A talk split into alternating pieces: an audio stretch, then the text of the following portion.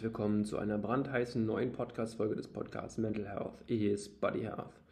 Und heute habe ich den lieben Konstantin Lücke zu Gast. Konstantin ist Schauspieler, aber nicht nur Schauspieler, sondern auch Synchronsprecher, Theaterkünstler und vieles mehr. Konstantin hat mit mir im Gespräch über verschiedenste Dinge gesprochen, unter anderem über seine Erfahrungen, als er das erste Mal auf der Straße oder im Supermarkt erkannt wurde, über sein Coming Out und auch über verschiedenste mentale Effekte, was der Sport für ihn bedeutet und wie er lange Drehtage ganz einfach und schnell auch rumkriegt. Viel Spaß beim Reinhören und jetzt geht's los.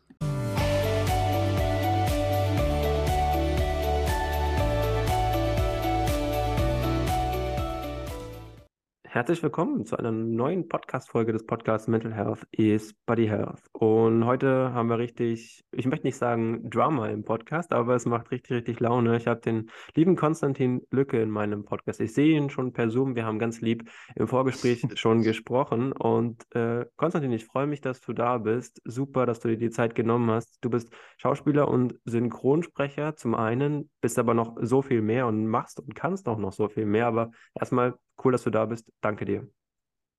Ja, lieber Leroy, ganz lieben Dank für deine Einladung und ich freue mich wirklich sehr, heute dein Gast sein zu dürfen. Großartig. Du hast von 2001 bis 2005 eine Schauspielausbildung an der Hochschule für Musik und Theater in Hannover absolviert. Das heißt, du hast auch da schon so den ersten Berührungspunkt mit Schauspielkunst, Theaterschule gehabt. Wie kam das eigentlich so wirklich zustande? War das von Beginn an eigentlich so deine Passion?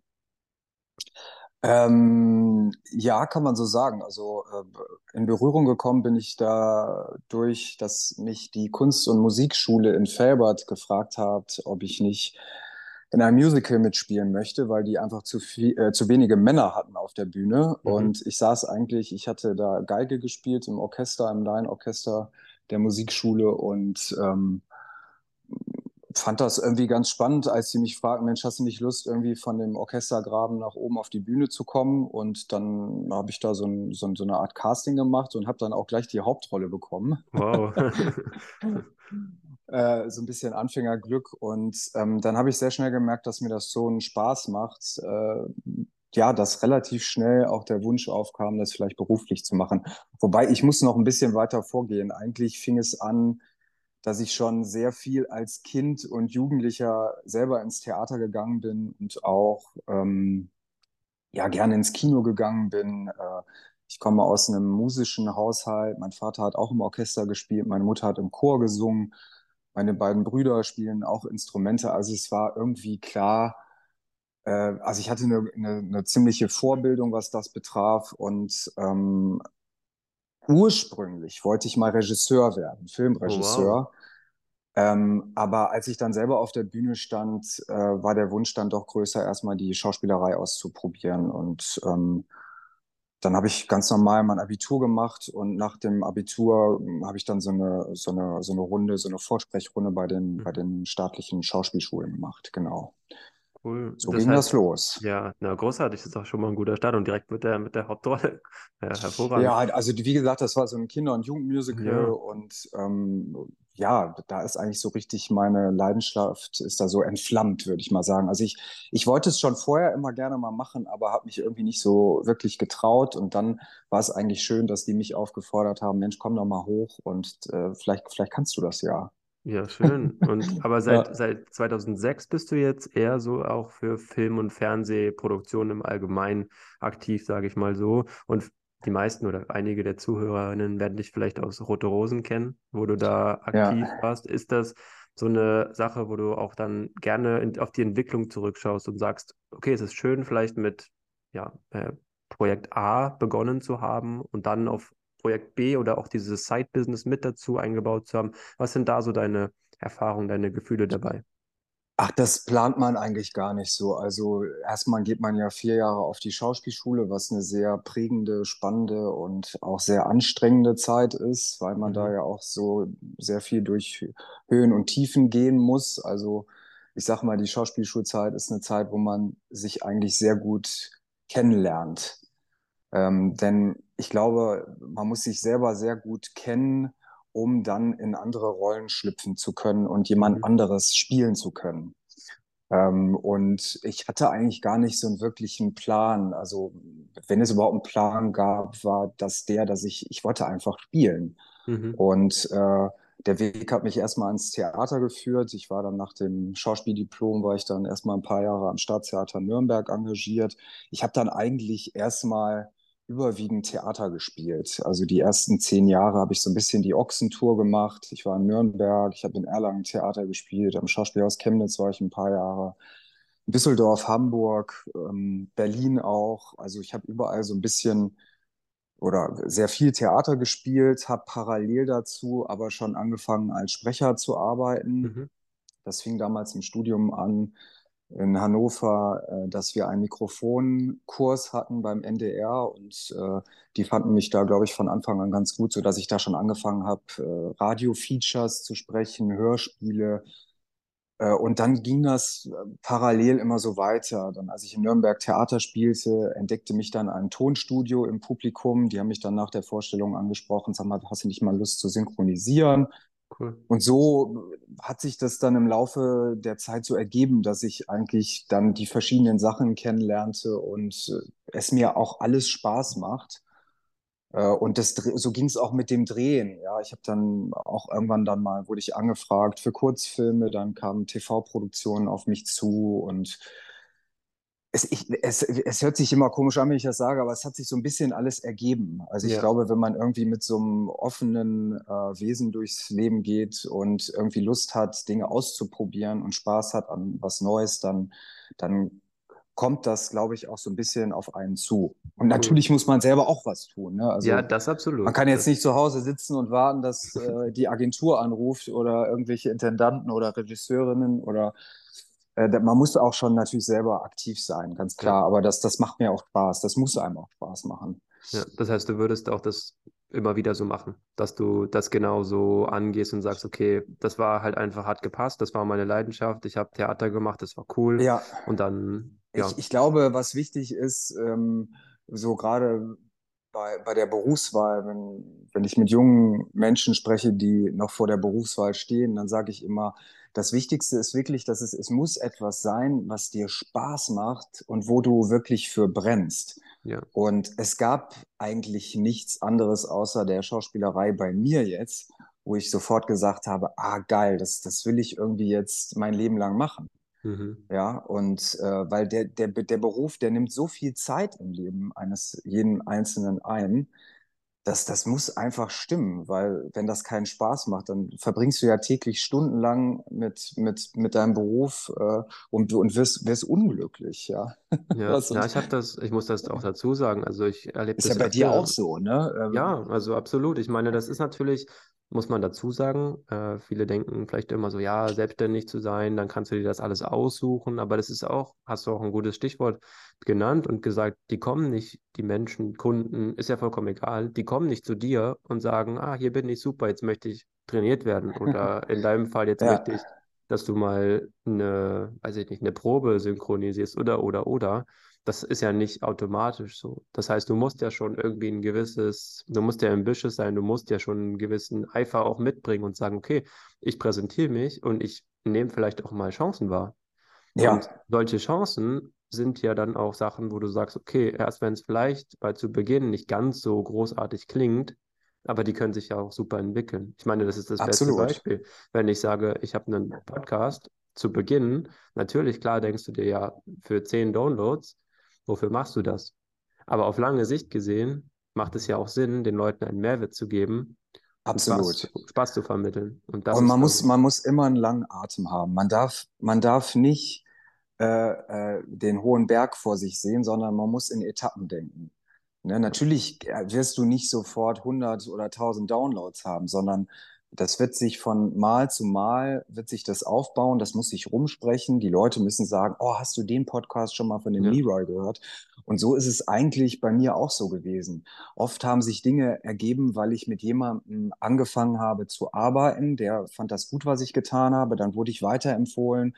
Und so hat sich das im Laufe der Zeit aufgebaut. Wobei ich sagen muss, als ich freischaffend äh, nach Nürnberg, nach meinem Engagement in Nürnberg, äh, als ich dann nach Berlin ginge, ähm, da war das auch nochmal so ein anderer Schnack. Da musste ich natürlich als Sprecher mich erstmal bei den Synchronstudios hier in, in Berlin beispielsweise richtig vorstellen und da musste ich auch Klinken putzen gehen. Ne? Ich war ja nicht ja. der Einzige äh, in der Hauptstadt, der als Sprecher arbeiten wollte, sondern da war eine große Konkurrenz von Anfang an und ich musste da wirklich immer wieder anrufen und sagen, hallo, ich bin der Konstantin, ne? ich habe mich schon mal bei euch gemeldet, wollen wir, wollt ihr mich denn jetzt nicht mal endlich ausprobieren? Ja. Und ich kam mir natürlich auch total bescheuert vor, dass ich die da immer nerven musste, aber ähm, es ging nicht anders, weil ich wollte ja arbeiten und ich wollte ähm, ähm, als Sprecher arbeiten und ich wollte Schauspieler und da muss man manchmal auch ein bisschen positiv nervig sein, äh, damit ja. man auch wirklich nicht vergessen wird. Und das darf man auch nie persönlich nehmen, weil es einfach so viele Schauspieler und Schauspielerinnen äh, alleine in Berlin gibt. Also ich glaube, es gibt ja fast 20.000 SchauspielerInnen in, in der Hauptstadt, alleine nur in Berlin. Also da kann man schnell auch mal vergessen werden. gehen. Ja, klar, ja, auf jeden Fall. Das, äh, das heißt, du ist das dann für dich oder wie machst du das, wenn du jetzt beispielsweise, wir hatten, ich hatte das ganz kurz angesprochen, rote Rosen oder auch bei Bettys Diagnose, kannst du gleich vielleicht nochmal, wenn du magst, ein bisschen näher zu ja. was, äh, erzählen. Aber wie ist das dann so, wenn du dich selbst im TV auch siehst oder schaust du deine, deine Serien, deine Sendungen gar nicht? Äh, doch, ich schaue das an. Äh, äh meist äh, äh, schaue ich mir die Abnahmen an, dass also mhm. eine Abnahme ist, wenn es gerade frisch geschnitten ist, aber noch nicht das Color Grading drauf ist und es noch so ein bisschen ähm, fader, sag ich mal, in Anführungsstrichen aussieht, aber man weiß ungefähr, ah, das wird am Ende ungefähr so aussehen. Die Abnahmen schaue ich mir schon an, weil ich gerne wissen will, ah, wie, wie, wie hat das funktioniert und mhm. oder was kann ich noch verbessern oder was, was, was funktioniert schon ganz gut. Ähm, ich eben meistens im Fernsehen kann ich es parallel nicht sehen, weil ich dann selber noch arbeite. Also jetzt ja. zum Beispiel bei Bettys Diagnose, das kommt ja freitags abends, da spiele ich jetzt gerade eine durchgehende Rolle als neuer Arzt. Ja, das kann ich jetzt nicht regelmäßig schauen, weil ich da meistens dann selber nochmal vor der Kamera stehe und, okay. oder, oder was anderes mache. Ja, aber ich versuche es dann in einer in der, in der Mediathek danach zu sehen. Mhm. Ähm, am Anfang war das ganz komisch, mich auf dem Bildschirm zu sehen. Also, oder als ich mich zum ersten Mal gehört habe, habe ich gedacht, oh Gott, oh Gott, was habe ich für eine grauenvolle Stimme. Und ich glaube, das geht ja jedem von uns so, wenn er sich so zum ersten Mal hört. Äh, und so war, so ging es mir und so geht es wahrscheinlich allen so, oh Gott, wie sehe ich aus und warum gucke ich so komisch und warum habe ich den Mund auf und Ähm, aber mittlerweile habe ich mich dran gewöhnt äh, und kann mittlerweile kann ich mich doch ganz, ganz gut ansehen.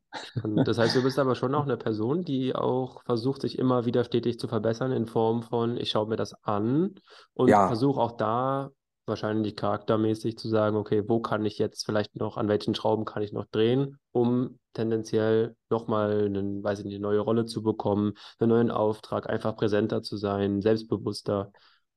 Ja, also und vor allen Dingen auch, äh, mich interessiert immer die, die Wandlung der Figur. Also die, wo, wo, wo geht, wo geht die Geschichte der Figur hin, wo geht die Wandlung der Figur hin? Ja. Ähm, das ist gerade spannend bei so einer Serienfigur, dass man das auch wirklich, dass man das über einen längeren Zeitraum gestalten kann. Und das macht natürlich, ich muss das natürlich überprüfen und schauen, ah, habe ich, habe ich das, habe ich das, geht das in eine richtige Richtung oder muss ich nochmal ja, nachjustieren? Äh, wie, wie ist das sprachlich? Bin ich vielleicht ein Ticken zu schnell oder muss ich da ein bisschen langsamer sein, wenn ich mit den Patientinnen spreche? Und mhm. also solche Sachen sind das. Und ich mache mir dann auch immer Notizen so und, und schaue dann so, okay, wenn ich jetzt das nächste Mal drehe, muss ich auf das vielleicht ein bisschen achten oder also das macht ja auch Spaß, ne? Sonst, äh, ja.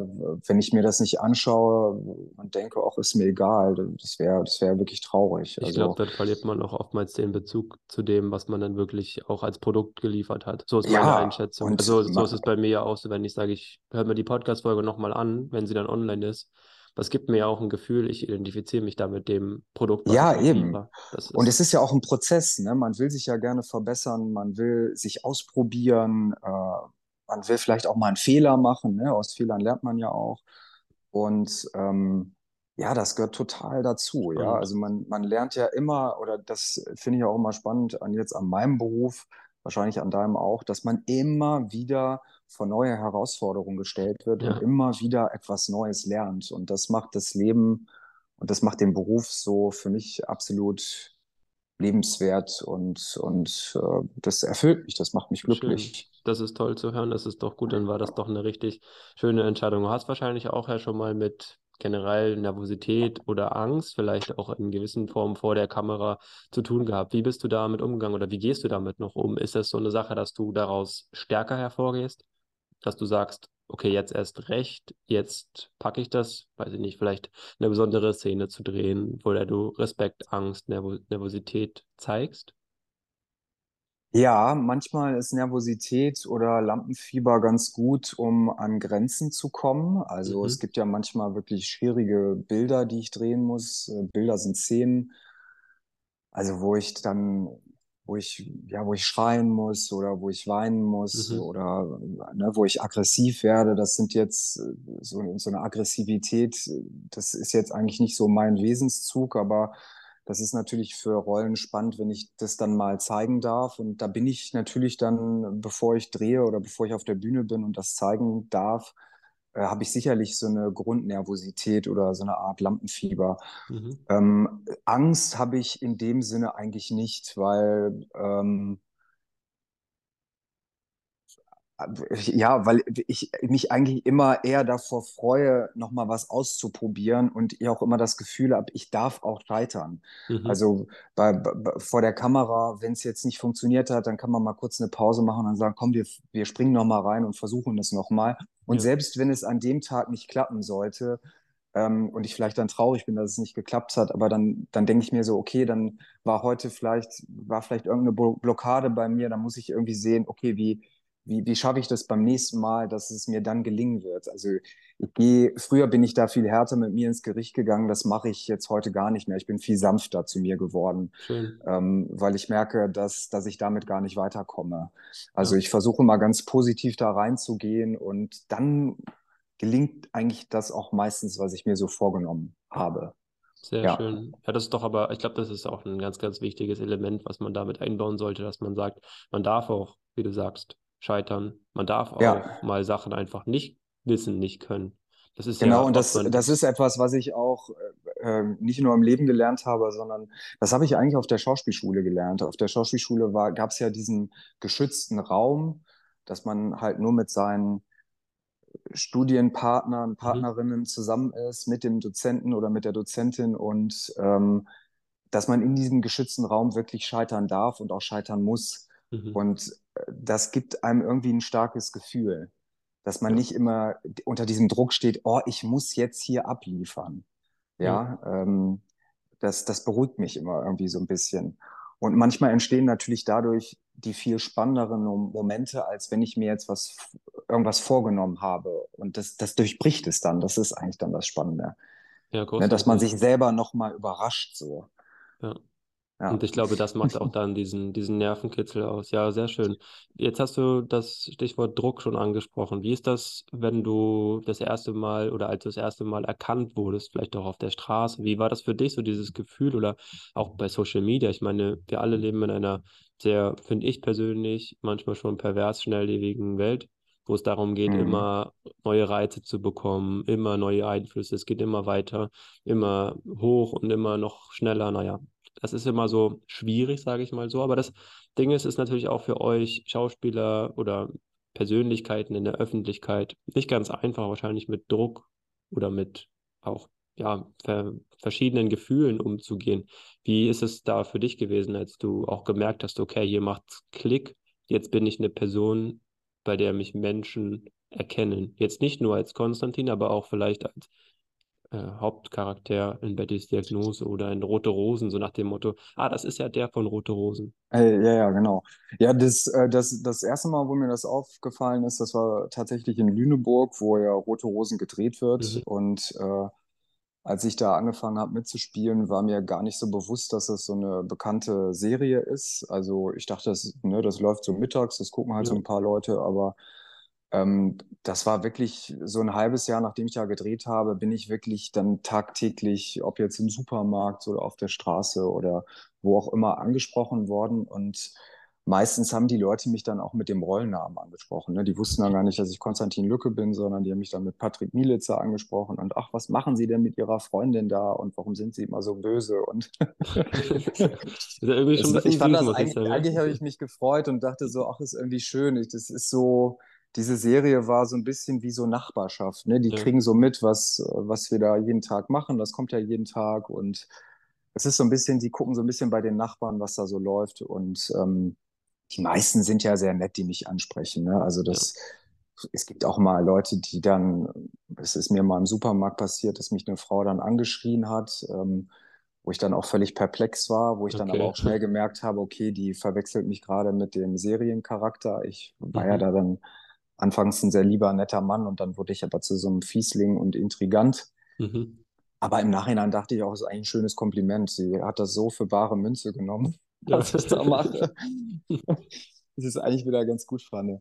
Ähm, mit den sozialen Medien, also mit Instagram und Co., ich bin ja nur bei Instagram und nicht woanders. Ähm, ja, das ist so ein zweischneidiges Schwert. Einerseits äh, geht es nicht ohne und andererseits ähm, muss man sich da manchmal auch so ein bisschen von äh, entziehen. Also ich versuche irgendwie das locker zu nehmen, ähm, wirklich Sachen zu posten, die ich so ganz lustig finde mhm. oder die auch irgendwie was mit mir zu tun haben, also mit mir persönlich. Aber ich versuche jetzt auch trotzdem noch ähm, das so zu handhaben, dass die Leute weiterhin neugierig sind auf mich. Also, ja. Ähm, dass nicht so ein, also ich poste jetzt nicht jeden Tag was, dass nicht so ein Verschleiß oder so, so ein Abnutzungscharakter äh, sich da einschleicht. Also mhm. es ist schwierig. Ich werde natürlich da auch äh, jetzt, jetzt auch durch meine neue Serienrolle bei Bettys Diagnose, äh, werde ich jetzt natürlich auch vermehrt angeschrieben. Das sind überwiegend schöne äh, Kommentare. Es gibt natürlich auch mal Leute, die schreiben, äh, du Arschloch oder fick wow. dich oder ja. ne, so. Es geht dann schon mal auch unter die Gürtellinie, aber das sind zum Glück bislang nur Ausnahmen und ähm, ja, äh, das, ja, man muss immer so ein bisschen darauf achten. Ich versuche immer jedem zu antworten, weil ich, ich denke mal so, auch das ist irgendwie auch eine Überwindung, mich anzuschreiben vielleicht, ne? so ja. jemanden, den man im Fernsehen sieht. So, und ich denke mir immer, oh, die nehmen sich die Zeit und schreiben mich an, aber es kommt auch so, ich muss immer auch so ein bisschen aufpassen, dass ich nicht jetzt, weil ich merke dann immer ganz schnell so, ah, dann dann kommen ganz viele Nachrichten und dann bin ich auf einmal deren bester Freund. und dann denke ich immer so, hm, da muss ich jetzt aufpassen, ich kenne denjenigen oder diejenige ja gar nicht. Ja. Und äh, ich versuche mal nett zu sein, aber muss natürlich auch aufpassen, was ich zurückschreibe. Ja, ich ja. war ja schon mal sehr, sehr froh und sehr dankbar, dass du äh, mir geantwortet hast, relativ fix. Das ist ja auch nicht selbstverständlich, weil ja, den Trick kann ich ja mittlerweile äh, verraten, dass ich auch die Persönlichkeiten oder viele Persönlichkeiten natürlich auch, wo soll man sie sonst anders erreichen als über Social Media? Ja. Das sind halt ja. auch immer Sachen. Ne? Natürlich kann man am Ende der Podcast-Folge dann auch fragen, aber es gibt natürlich auch äh, nicht immer ein Feedback und das Ding ist natürlich dann über Social Media, wie du auch richtig gesagt hast, gibt es ja zwei verschiedene Seiten. Einmal die Seite, die natürlich auch den Marketing-Aspekt hat dass man sich ja. auch in Szene setzen kann, was ein super Tool ist und einfach auch vernetzt bleiben kann. Aber zum anderen natürlich auch sich mal schon Auszeiten nehmen sollte. Und äh, von daher ist das nicht immer, nicht immer ganz einfach, auch mental natürlich nicht immer so easy. Aber du hast dir ja letztens erst eine kleine mentale oder vielleicht auch nicht nur mental, aber auch körperliche Auszeit in Südafrika genommen. Habe ich das richtig verfolgt?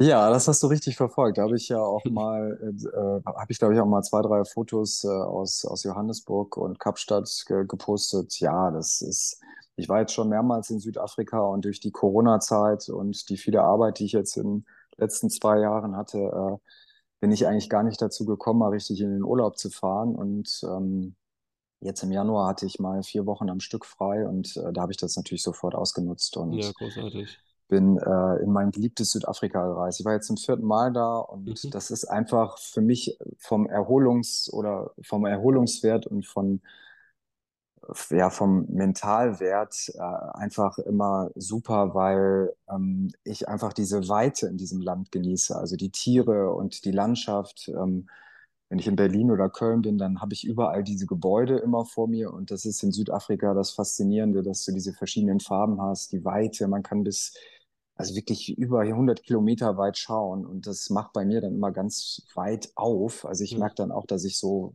mich öffne Mhm. und mal wieder meinen Horizont, Hor- Horizont sozusagen erweitere. Und ähm, ich erhole mich dadurch dann ganz schnell und merke schon nach zwei, drei Tagen, ah, super, ich, ich komme ich komm mal wieder bei mir an und bin nicht nur in diesem Ja. Stressmodus, den ich sonst so im Alltag habe, ne? Ja, sehr Ja. schön. Ja, wie ist es denn normal, also vielleicht für die Zuhörer und Zuhörerinnen bei Schauspielern oder vielleicht jetzt bei dir persönlich, wie ist das? Ist das auf selbstständiger äh, Art gemacht oder ist das mit so einem Vertrag gekennzeichnet, dass du dann halt für Bettis Diagnose jetzt beispielsweise aktiv bist? Ist das dann auf projektbasierte Arbeit oder wie läuft das? Also ich meine, das ist ja auch mental, um das mal einzuschieben, mental eine gewisse Thematik, weil wenn du nicht weißt immer, was kommt, was für Aufträge kommen, kann ja auch eine gewisse Angst sich breit machen. Hm, schaffe ich das jetzt Ja. noch zu, zu überleben, mal ganz drastisch gesagt. Ich glaube, äh, wenn man sich entscheidet, Schauspieler zu werden, äh, so wie in meinem Fall, ähm, dann darf man nicht blauäugig da reingehen. Also man muss sich bewusst sein, dass das ein Beruf ist, wo es, äh, wo es Auf und Abs, Abs gibt einfach. Mhm. Ne? Es gibt, es gibt, äh, es gibt Phasen, wo es richtig gut läuft. Das ist jetzt so eine Phase gerade bei mir, weil ich jetzt eine feste, durchgehende Rolle habe in einer Mhm. erfolgreichen äh, Fernsehserie. Äh, dazu noch eine schöne Rolle, die mir einfach Spaß macht. Aber es gibt natürlich auch Phasen, wo ich nicht weiß, was morgen ist. Ähm, oder wo ich wochenlang nicht wusste, was als nächstes kommen wird. Ähm, das muss man einfach, ich glaube, das muss man vorher wissen. Wobei es natürlich dann nochmal etwas anderes ist, wenn man es dann erfährt. Ja. Also vorher wissen und es dann erfahren ist nochmal ein Riesenunterschied. Aber das gehört einfach leider zu dem Beruf dazu. Da muss man durch.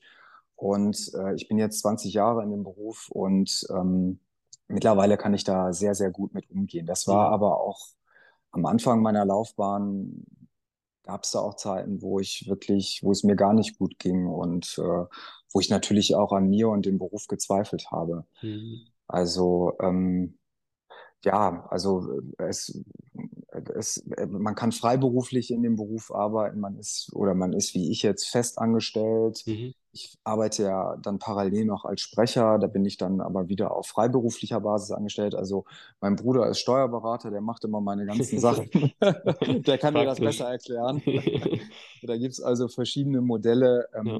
aber meistens ist man entweder, wenn man das Glück hat, ist man fest an einem Theater engagiert äh, oder, oder, äh, oder wie ich jetzt in einer Fernsehserie. Das heißt, ähm, ich bin dann für ein ganzes Jahr da gebucht. Mhm.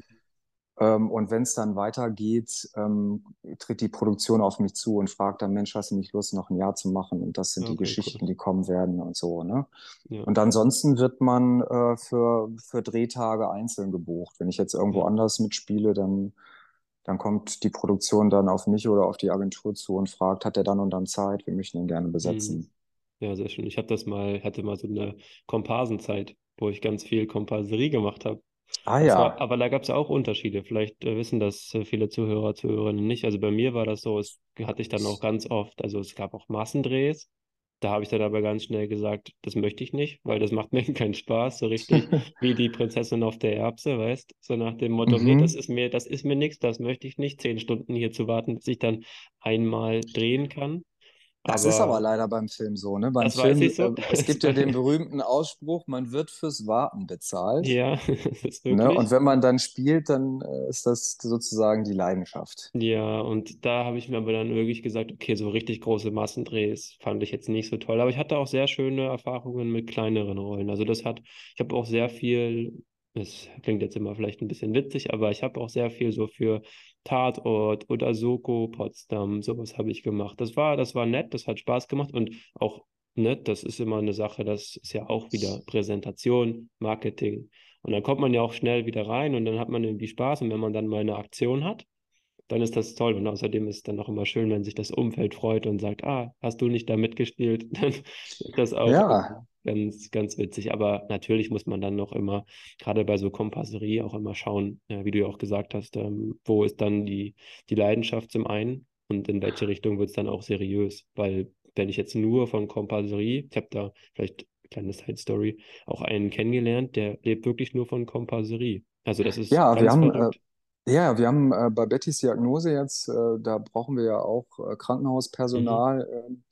Ähm, äh, da haben wir auch ganz tolle Statistinnen und Statisten, äh, die das hauptberuflich machen, also die sich entschieden haben, ähm, ihren alten Beruf aufzugeben und bei Betty mitzumachen. Und die machen das ganz toll. Also Ja, die, die wirken wirklich wie echte Pflegerinnen und Pfleger, ne? ja, Also und, und, und ich, unter, ich unterhalte mich auch mal gerne mit denen und, und die gehören genauso zum Team dazu wie Kameramann, Regie und alle anderen auch, ne?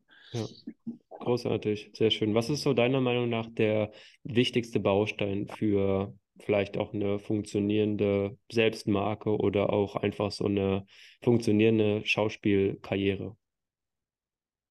Oh, da gibt es mehrere Sachen. Also ähm, das erste ist, dass man wirklich Spaß haben oder Spaß daran haben sollte. Das zweite ist, dass man mutig sein muss. Und das dritte, würde ich sagen, ist Geduld, Geduld, Geduld. Also Mhm. ähm, es ist, äh, es passiert nichts von heute auf morgen, sondern man muss wirklich einen langen Atem haben. Ähm, ich glaube, das kann ich jetzt nach 20 Jahren ganz gut auch beurteilen. Und ähm, ja, ähm, ich glaube, das sind so die drei Dinge, die wichtig sind. Okay, spannend. Kommen wir mal vielleicht so zum Ende in der äh, Podcast-Folge zu deinem persönlichen, nicht nur mentalen Fitness, aber auch im allgemeinen Fitness. Wie handhabst du das jetzt gerade bei langen Drehtagen so mit Thema Ernährung? Wie sieht das bei dir da aus? Sagst du, oh nee, lass mich mit dem Thema lieber, lieber in Ruhe, das kriege ich nicht gebacken? Oder ist das so, dass du sagst, es ist schon nicht ganz einfach natürlich, wenn du viel wartest oder viel auch aktiv bist, drehst, Sachen recherchierst? Wie handhabst du das da für dich? Ähm, ich achte schon auf meine Ernährung. Also ich versuche mich überwiegend vegetarisch und vegan zu ernähren. Hm? Ähm, jetzt in der Produktion von Bettys Diagnose klappt das auch wunderbar, weil wir da ein ganz tolles Catering haben, die mittags immer zwei verschiedene Gerichte anbieten. Also es gibt sogar, glaube ich, auch zwei Tage, wo es nur vegetarisch-vegan gibt. Also es gibt aber immer eine vegetarische, vegane Variante und eine mit Fleisch oder mit Fisch, Mhm. sodass ich da also immer schön aussuchen kann. Ähm, ansonsten äh, achte ich natürlich auch darauf, dass ich immer Bewegung habe. Also ich, ich brauche das sehr äh, so als Kontrast zu den Drehtagen, dass ich, ich muss wirklich Sport machen. Also ich spiele Tennis, ich gehe drei, viermal die Woche ins Fitnessstudio und mache Cool. mein Programm. Ich gehe sehr gerne schwimmen, ich gehe sehr gerne in die Sauna, ich mache jetzt seit neuestem Yoga. Also ich, ich mache eigentlich jeden Tag etwas, Mhm. weil ich dieses Bewe mich zu bewegen, das ist einfach, das, das brauche ich als Ausgleich. Ich mache alles mit dem Fahrrad. Schön. Also ich fahre zur Arbeit mit dem Fahrrad äh, oder auch wenn ich jetzt private Verabredungen habe. Äh, also Bewegung ist in meinem Leben somit das Wichtigste. Und äh, ich bin jetzt nicht der große Koch, um nochmal auf das Ernährungsthema zurückzukommen. Ich improvisiere da eigentlich immer und das, das funktioniert, glaube ich, ganz gut. Aber ähm, ich achte schon darauf, dass ich jetzt nicht zu viel Süßes esse, dass ich ausreichend trinke, ne, dass ich immer ausreichend viel Wasser am Tag trinke.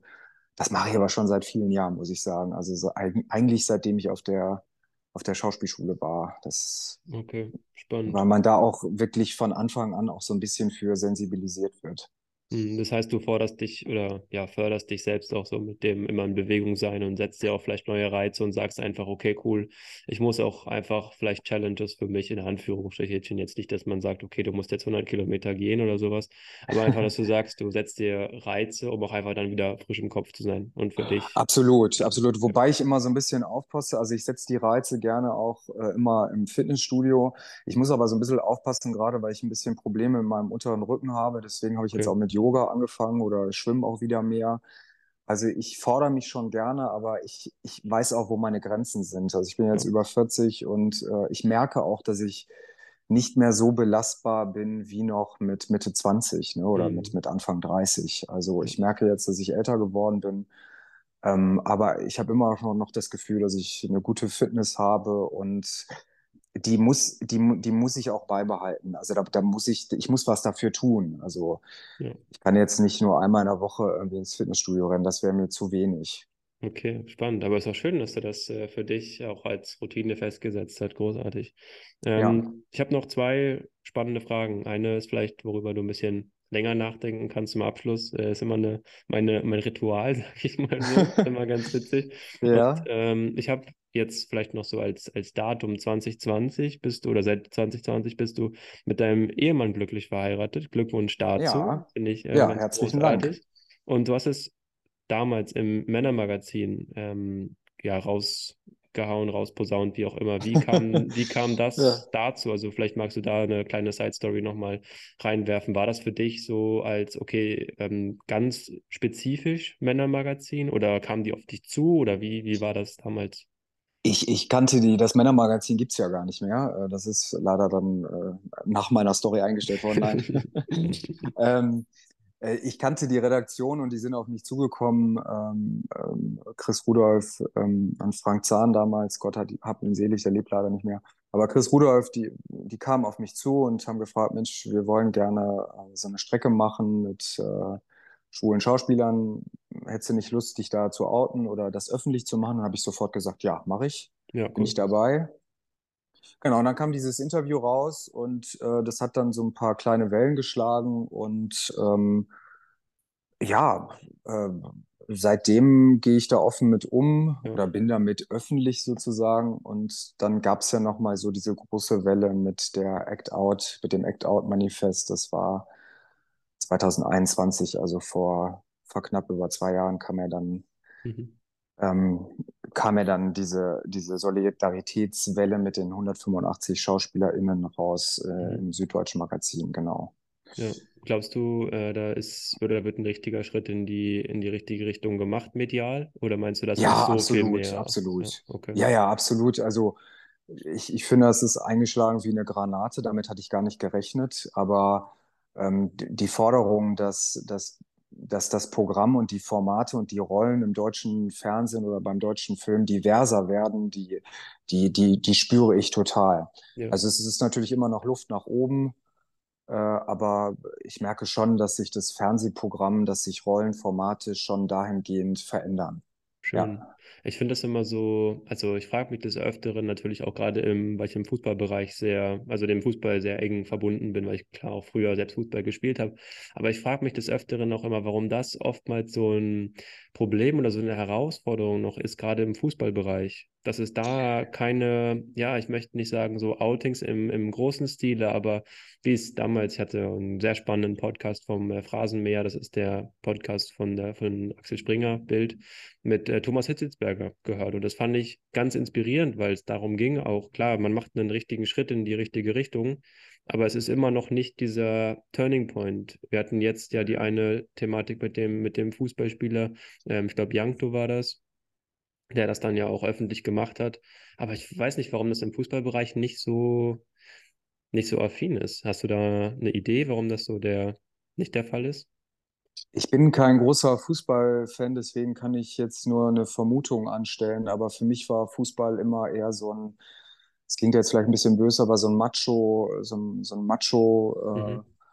äh, ähm, wie sagt man, Macho-Sportart. Ähm, ich, ich, ich, ich denke mal, der, der Ton auch im Stadion kann ja öfter auch mal rauer sein, ne, wenn dann Fans nicht so ganz zufrieden sind mit ihrer Mannschaft. Ähm, und ich glaube, viele Spieler oder Spielerinnen haben Angst, noch diesen Schritt zu gehen, weil sie Nachteile für sich befürchten. Ne? Das war ja auch oder ist ja immer noch ein Grund auch in unserer Branche, dass viele sich noch nicht unserem Manifest angeschlossen haben, weil sie Angst haben, es könnten ihnen berufliche Nachteile äh, könnten damit einhergehen, ne? dass also das Rollen ausbleiben, dass sie nicht mehr angefragt werden, ach, das ist doch der Schwule, der kann bestimmt nicht den Ehemann von X spielen und, und, Ja. und.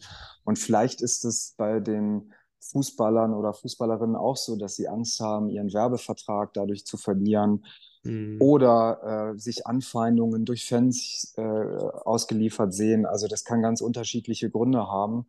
Und ich glaube, das ist einfach in der, in der Sportwelt, äh, ist ja insgesamt, hört man ja kaum Outings. Ne? Auch Ja, ich das bin stimmt. jetzt ein großer Tennisfan, auch in der Tenniswelt findet das eigentlich so gut wie gar nicht statt. Ja. Ähm, ja, ich glaube, das hat ganz viel mit Ängsten und ähm, ja, mit Ängsten zu tun, genau. Okay, ja, spannende und ehrliche Einschätzung auf jeden Fall.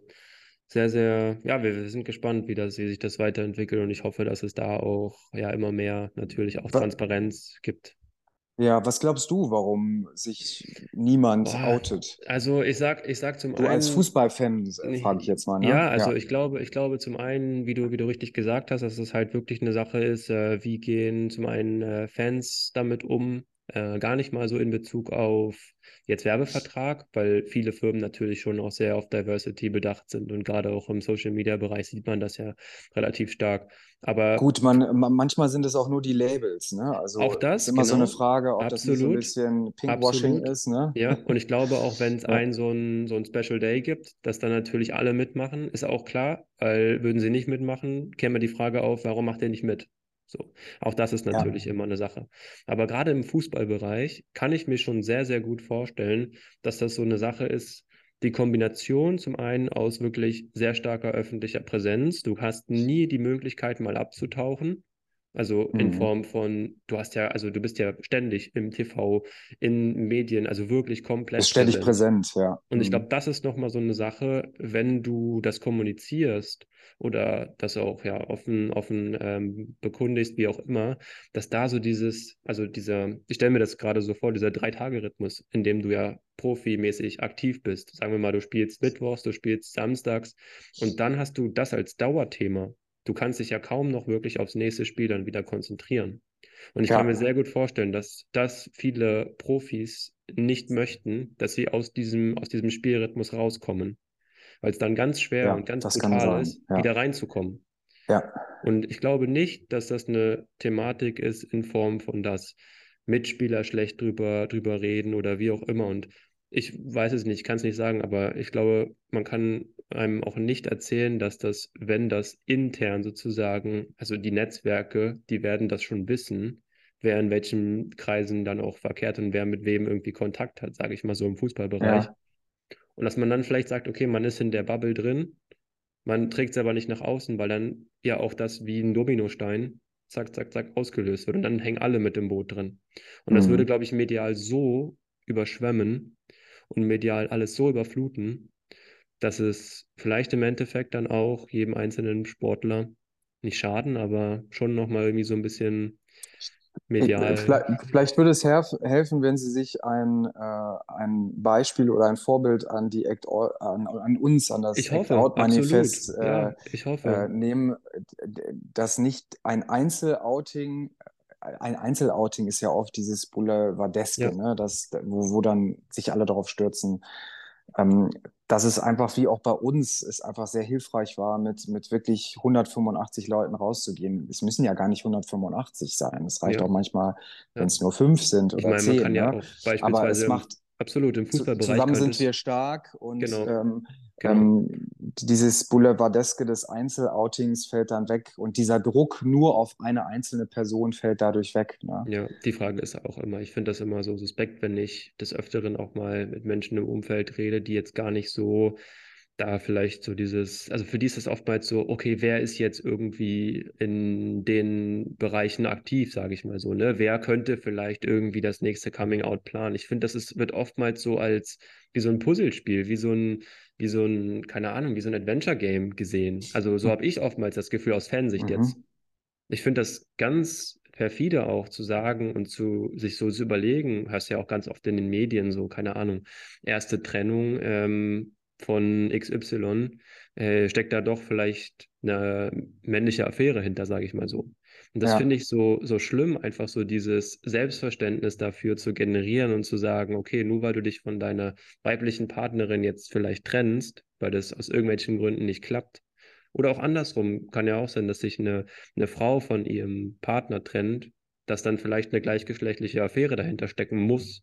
Und ja, alleine das finde ich schon so, wo ich mir so denke, also lass doch Mensch Mensch sein und einfach nicht eben. darüber zu urteilen, medial, und irgendwie vielleicht die uninteressante Woche mit solchen Themen zu füllen. Das finde ich sehr schwierig. Und ich glaube, das ist auch so im Kopf der nicht nur Fußballer, aber Sportler und Profisportler im Allgemeinen.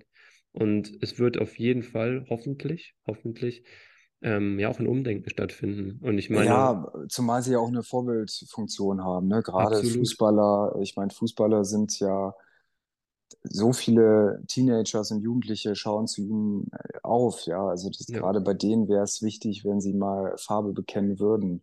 Ja. Also ja, ich bin gespannt, wann, wann, also es wird sicherlich irgendwann mal losgehen. Ist nur die Frage noch, wann Ja. das sein wird. Ja, ja, also?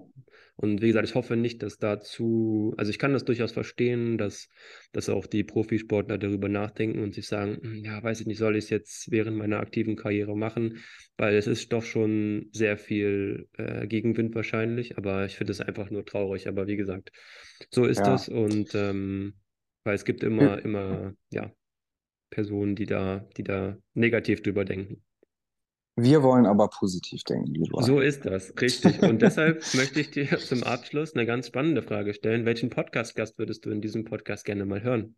Ja, das ist doch, also sowas von klar, wen ich gern hören wer, würde. Das bist nämlich du, Ja, lieber Leroy. Ja, es wäre doch mal spannend, wenn man dich mal als Gast hätte. Das du bist ja jetzt immer der, der sozusagen der Moderator. ja, aber wer soll dann Und- moderieren und wer die Fragen stellen? Ja, das musst du dir dann überlegen. Du kennst Das ja könntest, sicherlich könntest genug du ja übernehmen. Leute. Nein, das wollte ich damit gar nicht sagen. Ich wollte dich gar nicht damit ins Spiel bringen, aber ähm, ja, das wäre doch mal spannend, weil du hast ja immer Gäste da, äh, die dir auch Rede spannend. und Antwort stellen, äh, Ja. stehen und jetzt äh, drehen wir den Spieß einfach mal um. Ah, großartig. Notiere ich mir gleich. Podcast-Gast, super. Ne? Großartig. Konstantin, du hast es geschafft. Ich äh, sage vielen, vielen Dank. Es hat mir so unglaublich viel Spaß gemacht. Ähm, möchtest du noch etwas ja, medial äh, loswerden, wo man dich finden kann? Klar, werde ich das in den Shownotes reinsetzen, aber vielleicht irgendwie, wo du sagst, das, ja, Bettys Diagnose jeden Freitag, schaut euch das an. Oder Ja, Webseite genau. oder Also Social Media. klar, ich, ich, genau, ich laufe immer Freitagabend äh, in der wunderbaren ZDF-Serie Bettys Diagnose, immer um 19.25 Uhr freitags oder auch jederzeit in der ZDF-Mediathek. Mhm. Und äh, wenn ihr mögt, dann könnt ihr mir auch auf Instagram folgen, konstantin.lücke. Habe ich verlinkt. Sehr gut. Super. Großartig, sehr schön. Äh, ich danke dir und vielen Dank an alle Zuhörer, Zuhörerinnen fürs Zuhören, wie man das so macht als Zuhörer. Und bis zur nächsten Folge. Bis dann. Ciao, ciao. Ganz lieben Dank und bis bald. Tschüss. Ciao. Vielen Dank fürs Zuhören bei dieser Podcast-Folge. Und wenn dir diese Folge gefallen hat, dann abonniere doch den Kanal bei Spotify oder bewerte ihn gleich mit ganz viel Spaß und ganz viel Aktivität. Bis zur nächsten Folge. Bis dann. Ciao, ciao.